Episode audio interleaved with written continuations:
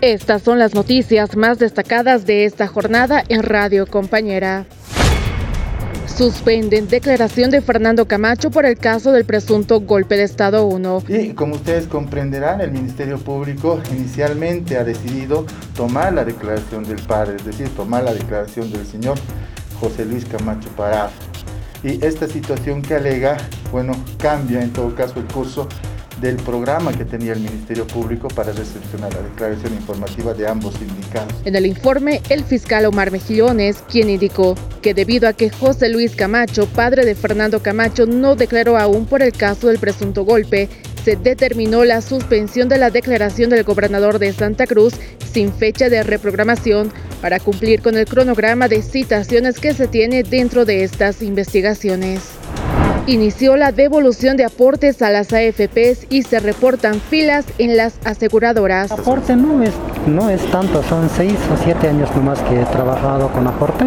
Después no he podido o no he tenido oportunidad más de trabajar con aporte, entonces no debe ser mucho, me imagino. A partir de este miércoles comienza la devolución total o parcial de las administradoras de fondo de pensiones en Bolivia a través de diversas entidades financieras. El beneficio comienza con las personas mayores de 50 años de edad. Se reportaron filas en las aseguradoras y entidades financieras. Bancada del Movimiento al Socialismo presenta proyecto de ley para que el Patujú sea considerado una bandera que representa a pueblos indígenas. Nosotros, como diputados nacionales, estamos presentando una ley, una propuesta de ley que tiene por objeto honrar y respetar nuestros símbolos patrios y reconocer como banderas nacionales conjuntamente con nuestro máximo símbolo patrio como es la tricolor nacional, a la huipala y a la flor del patujú. La bancada del Movimiento al Socialismo en la Cámara de Diputados presentó un proyecto de ley cuyo objetivo es que junto a la tricolor sean reconocidas como banderas nacionales a la huipala y la flor de Patujú, explica la diputada del Movimiento al Socialismo, Daisy Choque.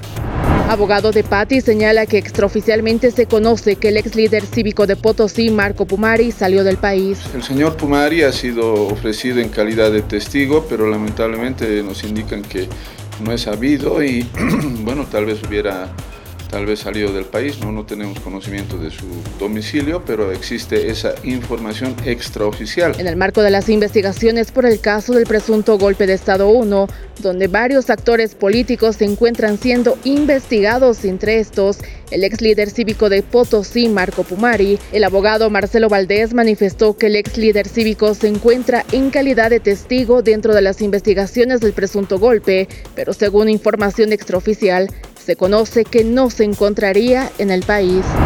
Un camión con insumos médicos provocó un hecho de tránsito en la autopista La Paz del Alto. Eh, presumiblemente por las evidencias que se han colectado en el lugar de los hechos, ha tenido un problema en el sistema de frenos, por lo cual para evitar desgracias mayores, toma la vía que conduce al distribuidor de la autopista que da lugar a la Avenida Vázquez y Avenida Perú. El coronel Ricardo Pérez, director departamental de tránsito, informó que al promediar las 10 de la mañana un camión que transportaba sueros aparentemente perdió los frenos ocasionando varios destrozos tras impactar con una baranda y embarrancarse en una jardinera del distribuidor de la autopista La Paz del Alto. Tras el hecho, el conductor se dio a la fuga. Estas y otras informaciones puedes encontrarlas en nuestras redes sociales.